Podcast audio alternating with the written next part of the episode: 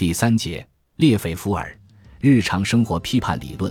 作为一个马克思主义的理论家，列斐福尔始终都抱有一种实现理想社会的希望。他所提供的社会变革方案，就是进行一场日常生活的革命。在某种意义上讲，这场革命是一个持久的总体性的文化革命。在列斐福尔看来，马克思比较模糊地提出过文化革命，列宁已经有了清晰的论述，毛泽东则在中国实践了文化革命。他认为，这种文化革命当然不是纯粹美学意义上的革命，也不是简单的把文化作为目标的革命，而是要通过文化活动来创造一种生活方式的革命。我们的文化革命并不具有纯粹文化的目的，而是要让文化去改变我们的经验，去改变日常生活。这种革命将会改变我们的存在，存在不仅仅是为了国家和财产分配，因为我们不能成为达到某些目的的手段。这里可以陈述如下：要让日常生活成为一件艺术作品，要让每一种技术手段为改造日常生活服务。当然。对于一场文化革命的实现而言，首要的和最根本的条件之一是艺术的观念、创造的观念、自由的观念、适合的观念、风格的观念、经验价值的观念、人类的观念。这些观念要得到恢复，并重新获得它们的全部意义。但是，要想达到这个条件，必须对生产主义的意识形态、经济理性主义和经济主义进行无情的批判。列斐夫尔认为。可以通过三个方向的文化革命来创造一种全新的日常生活。第一个是性观念的变革，改变性与社会之间的旧有关系；第二个是都市的改革，从单纯的生产变化与机构改革转向全新生活的创造，人们可以自觉地创造自己的生活空间；第三个是节日的发现，消除日常生活与节日之间的冲突和脱节，让节日与都市生活融合在一起。在日常生活中所进行的都市文化革命，最终表现出来的应该是人与社会的融合，应该是日常生活的改变。消除人的异化必须通过日常生活，只有进行日常生活革命，才能消除异化而实现总体的人。日常生活的革命绝不仅仅是经济层面的革命或者政治层面的革命。如果仅仅改变一些经济运转方式，改变一些政治制度安排，并不能够改变社会和人的异化。应该说，要消除异化，就要改变生活。在日常生活中，现存的社会制度不可能征服所有的人。青年学生、艺术家、妇女、知识分子等，就是不能被完全征服的人群。他们可以通过生活方式上的革命去挑战现存在的制度。列斐福尔提出了让日常生活成为一件艺术品的口号，将诗意的创造成为走向新生活的引导。在他看来，日常生活的艺术化可以克服单调和平庸，也就意味着异化的结束。论及日常生活的艺术化，列斐福尔看到了节日的特殊意义，即日常生活可以瞬间在节日中被重组和放大。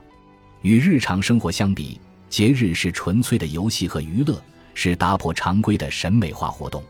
节日与日常生活的区别在于爆发力上面，这种爆发力是在日常生活中，并通过日常生活积累起来的。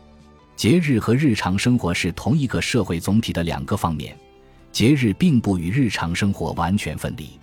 但是，随着资本主义的迅速发展，在受到异化支配的日常生活中间。各种节日逐渐衰落了，应该看到，节日是日常生活力量的积累和爆发，而且是一种瞬间的爆发。节日也类似于日常生活，但是它表现得更为强烈。为了改变日常生活，需要让节日的瞬间全面地渗透到日常生活中。在列斐夫尔看来，节日的瞬间可以有效地颠覆日常生活已有的结构。也可以说，节日是确保未来的方式。在花了几十年时间才完成的三卷本《日常生活批判》中，列斐福尔不断地修改他的日常生活批判理论，其思想经历了一个不断变化的过程。围绕着日常生活问题，他从最初的哲学批判走向后来的消费主义及其符号学批判，再走向最后的现代性批判。日常生活批判第三卷的副标题就是从现代性到现代主义。现代性问题的讨论，在列斐福尔的思想发展过程中，体现了他从抽象转向具体，从单一的哲学维度思考走向社会现实的具体分析。在他看来，日常生活的变化是进入现代的标志。可是，现代的许多哲学和文学理论都无视日常生活的意义。人们不仅对日常生活缺乏认识，而且对现代性的了解也十分有限。对于列斐福尔来说，现代性应该是日常生活批判理论中的关键问题。现代社会的现实变化确实降低了革命的可能性，自然就动摇了列斐福尔对于总体性革命即将来临所持有的乐观主义态度。他构建现代性理论，就是为了更好地反思现代性与革命的关系。在列斐福尔看来，现代性和现代主义不是一回事。现代性指的是一个反思过程的开始，一种或多或少先进的批判和自我批判的尝试，一种获取知识的努力。现代性不同于现代主义，犹如一个正在社会中形成的概念有别于社会现象本身，以及一种思想有别于现实活动一样。现代主义则是指每个时代和每一代人所具有的自我意识，因而现代主义是由意识现象。必胜信念形象和自我投射构成的，列斐福尔认为，现代性萌生于总体性革命的失败，现代性因而成为总体性革命的替代品。列斐福尔比较了马克思和波德莱尔的现代性思想，以揭示马克思提出的总体性革命何以被推迟。他认为，马克思在19世纪40年代形成的现代性概念接近于政治概念。主要是指现代国家的形式及其与一般社会实践的关系。国家的形式可以概括为日常生活与政治生活的分裂。在马克思看来，总体性的政治革命可以解决这些现代性的分裂冲突问题，重建真正的统一。马克思为此构建了一种实践哲学和一个行动计划，试图通过革命来解决现代社会中的冲突和分化。波德莱尔则接受现代世界的分化和二元化，把它们看作与永恒相连的瞬间现象，试图从日常事物中发现永恒的美。波德莱尔是用审美的眼光来审视这个世界，力图用诗性语言来创造理想化的世界。列斐福尔归纳出了现代性的一些矛盾形式：生活的不断原子化与生活的高度组织化之间的矛盾。安居乐业的社会理想与危机四伏的社会状况之间的矛盾，对流动性的要求与对稳定性的普遍关注之间的矛盾，性的世俗化与新伦理标准对人性的压抑之间的矛盾，日常生活重归个人与全球化借助大众媒体冲击日常生活之间的矛盾，新事物的涌现与潜伏的厌倦情绪之间的矛盾等。自进入二十世纪以来，技术的发明在改变私人生活。城市风景创新受到崇拜，人们变革现实的愿望变成了技术创新主导的物品制造。然而，技术制造以粗暴的、不连续的和孤立的方式改造着现代社会，也在分化着日常生活。技术对实践的主宰，并没有给现代世界带来平衡的发展。主体性的抽象发展成为了逃避总体性革命的理由。在现代性的条件下。主体主义往往表现为审美主义、道德主义、本体论主义、科学主义、虚无主义等形式。这些形式分别以扭曲的方式制造了主体性得以彻底发挥的社会假象，从而使革命不再是一种现实的需要。审美主义表面上促进了艺术繁荣，主题不断的更新和创作速度不断的提高，但实际上是在导致艺术的枯萎。它无视现代性中人与自我的分离，艺术与日常生活的分裂，反而将它们作为创作的基础。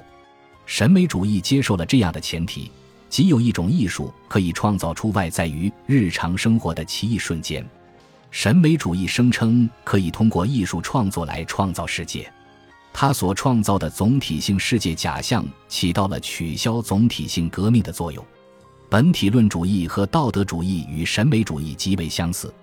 他们都以幻象来满足主体性的张扬。道德主义则是道德价值为绝对的东西，追求的是纯粹的道德乌托邦。列斐福尔将科学主义和控制论也看作是主体主义的一种形式。作为一种现代的科学主义形式，控制论构建的幻想使社会实践完全转变为一个自我调节的信号系统，社会因此而获得统一和平衡。列斐福尔认为，这种由科学幻想、科学主义和技术统治论集合起来的乌托邦必须具备两个前提。首先是社会生活逐渐成为一个可以控制的系统，根据收到的信息而调整系统反应。但是，人的自发性和能动性就此被计算操作和技术性所抹杀。其次是符号的崇拜促使人和社会现实缩减为一个符号系统。现代性的主体主义的最后表现形式是虚无主义的。不过，列斐福尔在虚无主义中看到的不是一片凄凉。他的现代性理论依然坚信存在着革命的可能性。当然，他所说的总体性革命不再是经典哲学意义上的历史必然，也不仅仅是出于政治经济制度的变革，而是在于未来的国家与市民社会的真正整合。一方面，革命可以在日常生活的艺术化瞬间中完成；另一方面，革命也可以在微观社会由一些小群体来完成。列斐福尔指出了可能出现新开端的地方，即城市社会。列斐福尔在《现代世界中的日常生活》一书中憧憬了都市日常生活革命。他认为，一个新的城市社会时代正在显现，它的形成和实现需要摆脱以前的意识形态。这是一个包含着差异并由差异所定义的城市社会。城市社会能够复兴人们的生活经验价值，并且使这种价值高于商业价值。城市社会将不会把日常生活转变为假象，不会满足于给日常性另一种解释，而是以它的日常性尺度来改造日常生活。在空间的生产中，列斐福尔提出了他自己独特的社会空间理论，用空间来解释社会和历史。力求实现空间、社会、历史的辩证统一。在他看来，理论家注重探索社会变革的基本原因，空间思想家则注重思考各个区域的变化轨迹和不平衡发展，包括市镇、城市和农村等。在对日常生活的理论批判中，列斐福尔始终抓住日常生活的总体性和总体的人这样一些核心概念。他所讨论的绝对空间概念，显然与总体性概念密切相关。对于日常活动的被分割和参差不齐的特点，可以借助于绝对空间概念来加以分析。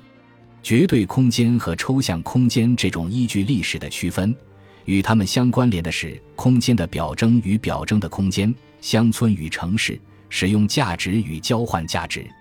绝对空间使我们想象成绝对内在的空间，与此相反，抽象空间是我们快速或者零碎把握的空间。列斐福尔的绝对空间概念是内在的和总体的，在这个空间中，人们不会感受到身体、时间和环境之间的不一致。这是一个生活的而不是设想的空间，它是一个快乐气氛、知识、身体满足的空间。此外，这个空间也不能被认定是个人财产或者分割成交换的单位，因为它是生活在其中的所有人共有的一个总体。从这个意义上讲，列斐福尔将他提出的日常生活总体性革命归结为一种空间革命。每一种社会形态及其生产方式都有其自身的活动空间。如果不去改变日常生活的社会空间，只是改变一些生产方式。或者只是改变某些社会形态，是不可能彻底消除异化的。从日常生活批判理论出发，列斐福尔提出了一种总体性革命的设想。他认为，